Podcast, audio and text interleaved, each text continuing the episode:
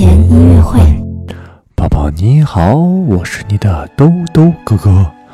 我们今天要听到的呢，是另外一位非常厉害的作曲家所写的弦乐小夜曲。